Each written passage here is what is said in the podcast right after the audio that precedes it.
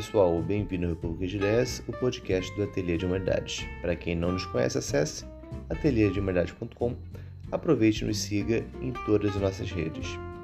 Chegamos ao quarto e último episódio da entrevista que eu, André Manheri e também Paulo Henrique Martins fizemos com Sérgio Belo.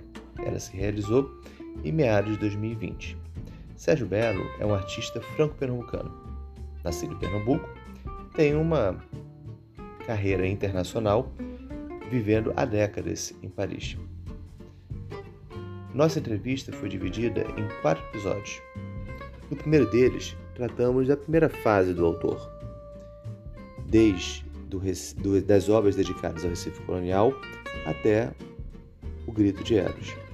No segundo episódio, partimos para um período de transição, onde Sérgio Belo faz um remake dos Profetas de Aleijadinho.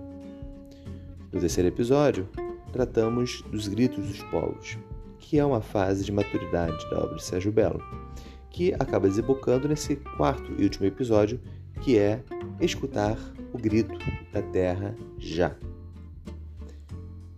Como você verá, esse episódio ele tem uma triangulação entre eu, Paulo Henrique Martins e Sérgio Belo, permeado de amizade e também de humor. Na formato de vídeo presente no canal do YouTube, você também poderá ver as imagens em torno das quais nós estamos conversando e também a própria exposição da obra de Sérgio Belo.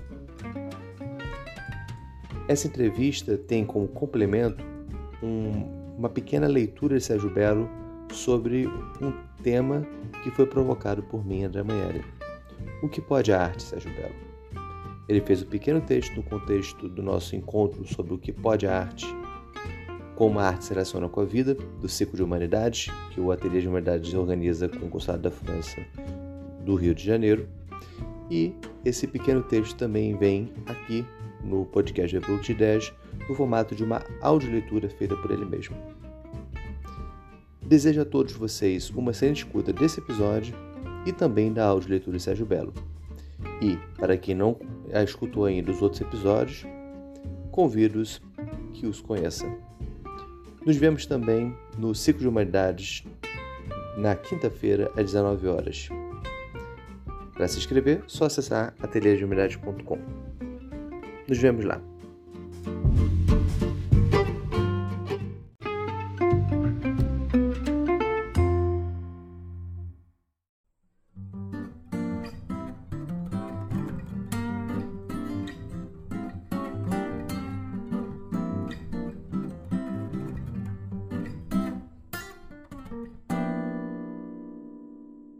Depois entrei em outra fase, que é a fase mais, assim, inclusive nessa fase do grito dos povos, os gritos dos índios. E aí entrei na fase, na fase da Amazônia, que é uma fase que até hoje eu estou trabalhando, que é a fase que eu intitulo Gritos da Terra. A Terra Mãe de todos os povos, a Pachamama, Gaia, mais uma vez um termo grego, Gaia, que é a nossa terra, que é o único, único terreiro que nós temos. Se destruímos, não temos para onde ir.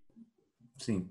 Para a gente ir para encaminhar pro, pro, mais para o final da, da, da, nossa conversa, como é que entra o tema de Gaia, então, e o do Grito da Terra, né? E que chega a sua obra mais recente, que foi o que o, a, a, a litogravura, que você, foi a é litogravura, o desenho que você que você que você me enviou da, de, do Grito de Medusa. Como é que entra nessa última fase a questão ecológica mais fortemente, né? Tanto pelo grito da terra, com os gritos da terra, é, e, a sua, e as suas reflexões, as suas pinturas é, sobre a Amazônia, quanto também na parte mais de, das esculturas e instalações com as árvores genealógicas.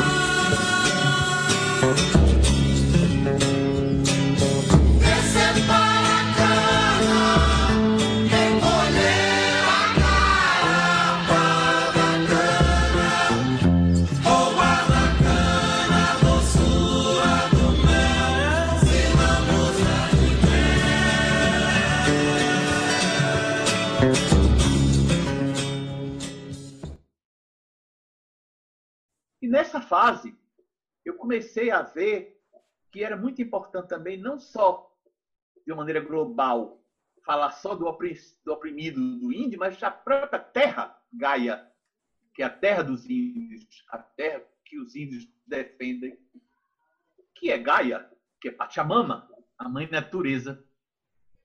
Daí eu entrei nessa fase que eu chamo Gritos da Terra. Grito da Terra, a mãe de todos os povos.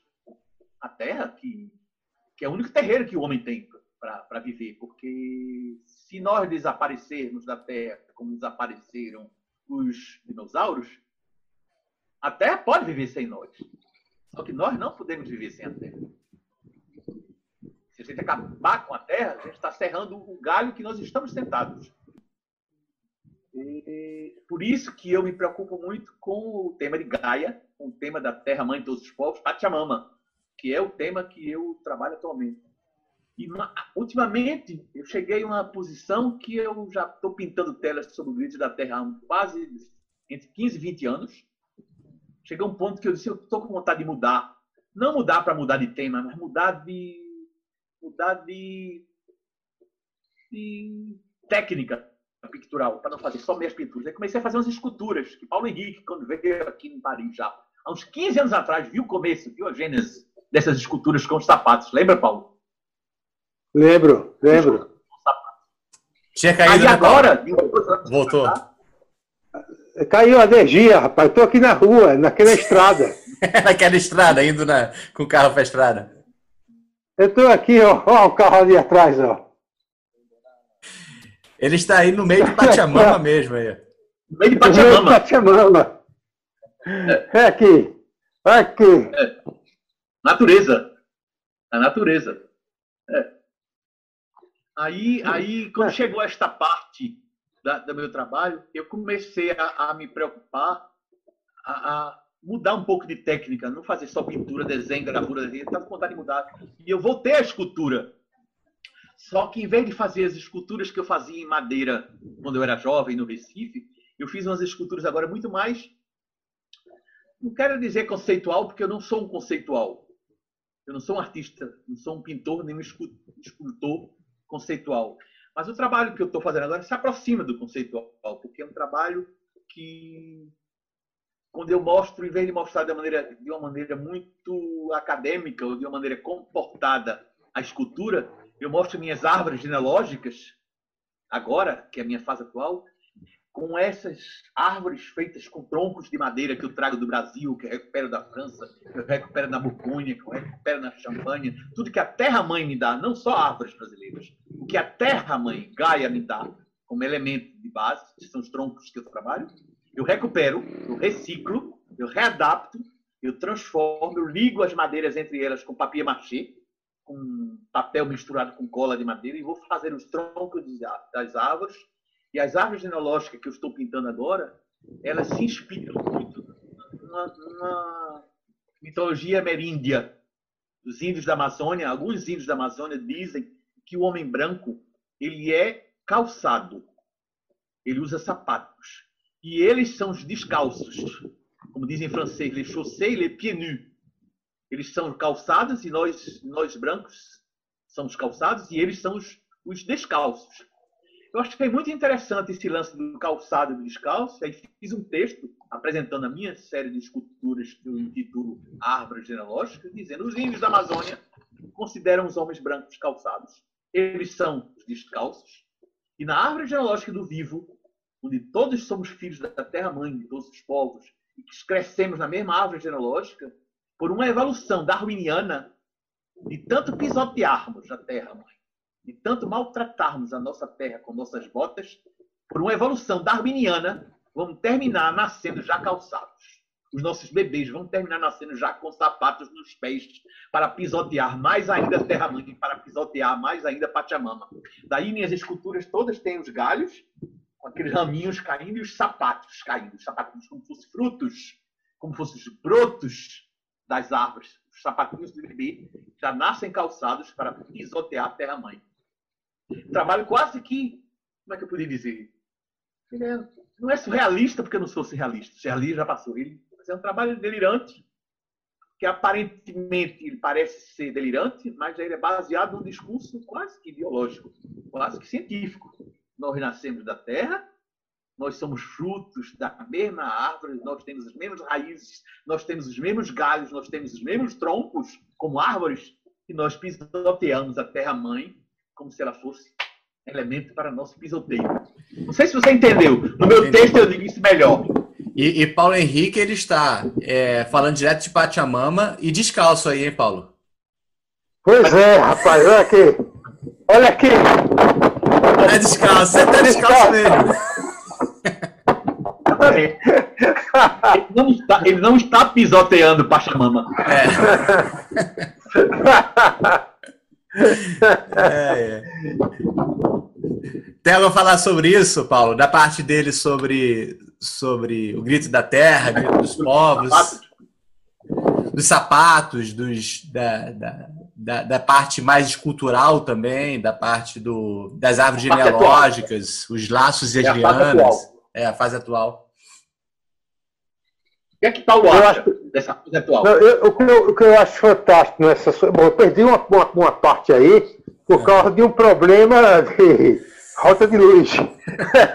Na verdade, o que eu acho fantástico na sua fase de alguns anos para cá é essa sua, a sua, sua preocupação, o seu interesse, o seu engajamento em trazer elementos para o quadro, para a expressão estética, entendeu? Você não ficar, não, não, tentar apenas através do pincel ou da tinta é, desde o formato tradicional de se fazer, construir uma, uma, uma, uma, obra de arte plástica, você tenta trazer outros elementos para dar um enquadramento, uma arte escultural, uma arte, uma arte integrativa com a natureza, entendeu? Eu acho esse, esse, essa sua, esse seu desafio de trazer elementos que tragam a natureza para dentro da obra de arte, para trazer o maior, um, um maior nível de realismo da obra, ou da expressão dos seus sentimentos. Entende? É. Eu acho isso fantástico.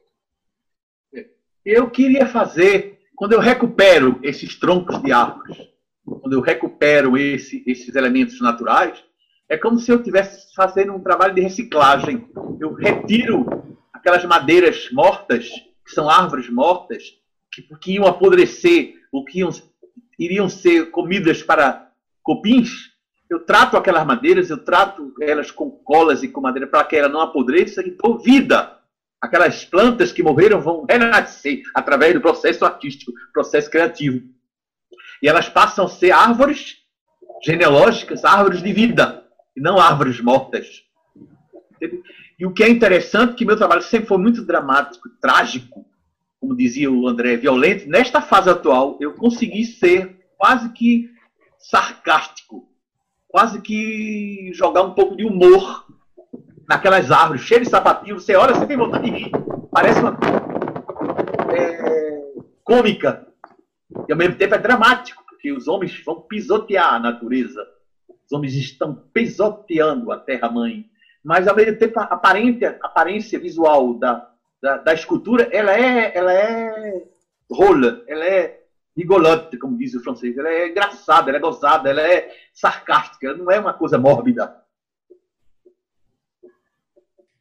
É, a última a, a, última obra que você mandou para a gente, se não me engano, foi é, com o texto Ninho de Serpentes, Outrora e Agora, não foi?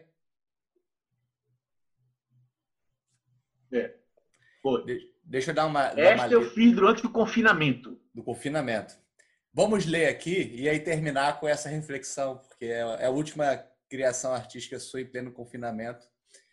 Ó oh, Medusa, do ninho de cobra na cabeça que petrifica os que cruzam o teu olhar. Muitos do que, dos que escaparam à tua petrificação são minhocas com tão pouca massa cefálica que seguem distribuindo veneno das ágeis serpentes da tua cabeleira. Ninho de cobras, de desvairados venenos, de tantas palavras toscas, de tantas mentiras, de tantas idas e voltas, de tanto fazer e desfazer que terminaram desnorteando teus adeptos que seguem e perseguem bodes expiatórios. Quando uma sociedade não reflete mais sobre o que é verdadeiro, ela segue como gado, sob o chicote do capataz do açougue. Uma sociedade que está com sua comunidade de destino humano comprometida com o necrótico. A linguagem do mórbido é tão banalizada que a boiada pisoteia contos e cantos, manifesta-se caixões mortuários nos ombros, desfila pelas avenidas dos burgos e festeja Messias. Surgem cultos inspirados no Ku Klux Klan da América do Norte, também desnorteada, no nazismo da Alemanha de outrora, no Reino Unido desunido pelo Brexit de agora, no populismo uma Rússia também atual. A boiada não tem nacionalidade. Em meio a esse estado de desordem e retrocesso, são plantadas sementes do ódio. Grão que vingam em um planeta intoxicado de tal modo que a humanidade e a imunidade sentem os seus tapetes serem arrastados por baixo dos pés. Terríveis vírus que Donald Trump, Messias Bolsonaro e Boris Johnson apelidaram de gripezinha passageira que não deveria frear a prioritária economia. Infelizmente, o virótico alastrou-se num colapso sanitário assustador sem controle nem vacinas. As bactérias e os vírus estão vingando o que os homens implantaram no globo. A terra-mãe de todos os povos pede licença e o microscópico virótico marca presença devastadora. Fantástico, fantástico, é? Que, que força, hein? Que força, né? Que eu, de repente, tem, tem dia, Paulo, tem dia que eu estou tão angustiado com a situação do Brasil atual que eu não consigo pintar. E quando eu, uma coisa que eu sinto, quando eu não consigo expressar através da pintura a minha exasperação, a minha ansiedade, a minha mesma angústia, eu sinto a vontade do verbo. Eu sinto a vontade de escrever. Como se fosse talvez uma segunda válvula escapatória que eu pudesse exorcizar essa minha frustração e ao mesmo tempo eu digo, eu não sou um literário, eu não sou um escritor, mas eu não queria que essas palavras ficassem perdidas. Daí eu inscrevo estas frases no meu trabalho, inscrevo manuscritas, transcritas, o que eu chamo de manos transcritas no trabalho. Como se elas fizessem parte integrante da composição, como se ela fosse hieroglifos gregos, hieroglifos egípcios, onde eu introduzir na pintura o que eu escrevi. Aí tem amigos meus que dizem, mas Sérgio, por que você faz isso? Já a pintura já fala sozinha. A pintura fala sozinha. A pintura fala por si próprio. Mas a pessoa que vai olhar a pintura, ela interpreta um pouco como ela quer. Tudo bem, a minha vontade de expressar o que eu pensei, porque o Leonardo da Vinci dizia que a pintura não é uma coisa visual. A pintura é uma coisa mental ela não é só para ver, ela dá a ver o que está atrás da imagem que ela representa. Cada um pode interpretar como quer, porque a pintura não é só visual, ela é mental, ela transmite um pensamento interior. Ora, se ela transmite o pensamento interior em mim, artista, você, André, o Paulo Henrique, pode sentir o que vocês quiserem, porque a questão do feedback, a questão da comunicação com minha obra, e é válido o que você vai sentir. Mas eu gostaria, mais ainda do que o que você vai sentir sem eu explicar, você pudesse ver depois o que eu quis dizer realmente quando eu fiz. Daí eu escrevo o texto, escrevo o texto, manuscrito, inscrito, manus transcrito na tela, dizer o que eu mesmo, Sérgio, pensava, o que Sérgio pensou. Isso vai ser lido agora, para quem quer ler agora, mesmo no futuro, quando eu morrer, alguém quiser compreender o que é que tinha na minha cabecinha, está ali escrito inscrito por mim mesmo, como um testemunho pessoal de homem, independente do artista que eu sou. Daí a frase, ela sai muito passional, ela sai muito. Como é que eu poderia dizer? Ela sai um pouco passional, ela... mas eu tento que ela saia também poética, poética e engajada. Porque se ela não for poética ela... e ela for muito trágica, muito choradora, muito reclamadora, ela, ela é feia. E a arte também é beleza, então ela tem que ser bonita. Então eu procuro dizer, procuro encontrar palavras bonitas, palavras expressivas, para dizer, mesmo que eu queira dizer uma coisa feia, mesmo que eu queira dizer uma coisa triste, eu tento fazer daquelas palavras um pouco de, não uma poesia, porque eu não sou poeta, mas um pouco de suportável, dentro do insuportável.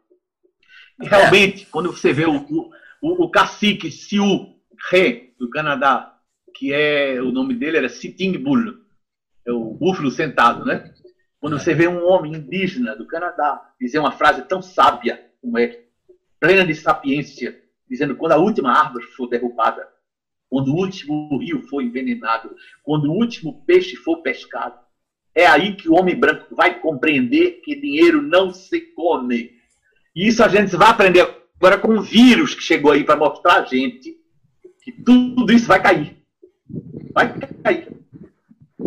Vai ter que ser mais solidário agora. Se não for, ele desaparece. Desaparece. Algum comentário final, Paulo? Não, só apenas lembrar assim que é, eu estava lembrando o seguinte, no hinduísmo, a ilusão é maia. No hinduísmo, a ilusão é, é maia. O mundo é ilusório, né? É, no, é. no, o, Marx, o Marx fala de fetiche, o feitiçamento, fetiche. feitiçaria, feitiçaria, né? E atualmente está muito forte é, a questão do pesadelo, né? É. Eu estava lembrando aquele filme sueco, como foi? É a nostalgia, não? Como se chama? Melancolia. É, acho que é a melancolia, que traz exatamente esse clima, esse clima de desilusão. E a, e a, a vivência da melancolia talvez seja a forma de se sair da, dessa desilusão, ou dessa ilusão, da ilusão da vida, uhum. da, da vida do consumo, da vida do poder. Talvez os estados melancólicos sejam as formas como as pessoas podem se converter a uma outra forma de olhar a realidade e sentir a realidade. Por isso que eu trouxe questão, lembrei esse filme da melancolia, ele é muito interessante para mostrar como as pessoas são obrigadas a reconfigurar suas, suas atuações e seus relacionamentos. É. E botar o pé de novo na terra, né? Os pés descalços é. na terra de novo. Pés descalços na terra. É, inclusive, você falou de feitiço, fetiche. Eu lembrei de uma expressão popular brasileira que diz: o feitiço se tornou, virou por cima do feiticeiro. Isso. O feiticeiro faz feitiços e um dia o feitiço se tornou, a bruxaria tornou-se em cima da bruxa, entendeu? Isso, isso. O feitiço vira contra o feiticeiro. É, o feitiço vira contra o feiticeiro. Contra o feiticeiro. É. Tem nada a ver com fetiche, mas tem um eco. Um eco. Não, fetiche é feitiço. É. Fetiche é feitiço. Fetiche vem de feitiço. Né? É, o, Marx, o Marx pegou isso do português. É. Marx pegou a expressão feitiche, ele desenvolveu português? português feitiço. Foi. Ah, foi. que bom, que bom. Bom aí saber disso. Já dá uma obra de arte. Já dá uma obra de arte. Já dá uma é, feitiço está uma virando por cima do feiticeiro. Quanto feiticeiro, é. É a próxima, é a próxima obra de Sérgio. É, exatamente. Minha bateria está acabando aqui. Beleza. Então. Paulo, é, Paulo Henrique está, está descalço. Como dizem os índios da Amazônia, andar descalço é uma maneira de sentir com a palma dos pés, como quem sente com a palma das mãos, a Pachamama, sentir a grama, Isso. sentir a terra seca, sentir a terra molhada, sentir a terra com a planta dos pés. Isso aí. Olha a paisagem aí atrás. É. A paisagem. Maravilhosa, hein? Beleza. Paulo, muito André, obrigado, Paulo. André, muito obrigado, Sérgio. Ah, diga. André, eu, eu, eu, só espero não ter delirado muito. Não, que nada. Que nada. Se houve delírio, só bons delírios. Eu achei fantástico, sério. Sérgio, eu achei fantástico. Eu gostei muito da sua entrevista, muito mesmo. Eu acho que você está é, é... tá, você tá refletindo muito bem, você está pensando muito bem o mundo. Está tá, tá ótimo, está ótimo. Parabéns. É por isso que ainda consigo, Paulo, porque tem horas que eu penso que eu não vou conseguir. Mas como eu tento exorcizar essa minha frustração, é a única maneira de conseguir uma espécie de resiliência. Tentar reconstruir não que eu tenha saído das cinzas, que eu não saí das cinzas, né? Mas, mas a resiliência é isso também, você tentar é, reformular uma coisa que está quase perdida. Nosso mundo está meio perdido, mas eu acho que eu não perdi a cabeça ainda não. Tchau, tchau. Muito obrigado, eu Sérgio. a última palavra. Diga lá, a última palavra para concluir. Eu continuo pintando sete. Eu continuo pintando e bordando. Pintando, Sérgio. tá bom. Valeu. Pitamos o 7 bastante também aqui. Valeu, abração. Abraço. Pitamos 7, é. Tudo Pitamos 7. Até mais. Tchau, tchau, tchau. Obrigadão. Valeu, obrigadão.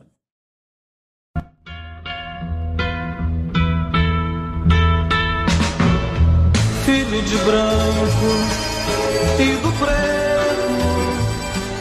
correndo pela estrada atrás de passarinho, pela plantação adentro, crescendo os dois meninos sempre pequeninos, peixe bom dá no riacho de água tão limpinha, dá pro fundo ver.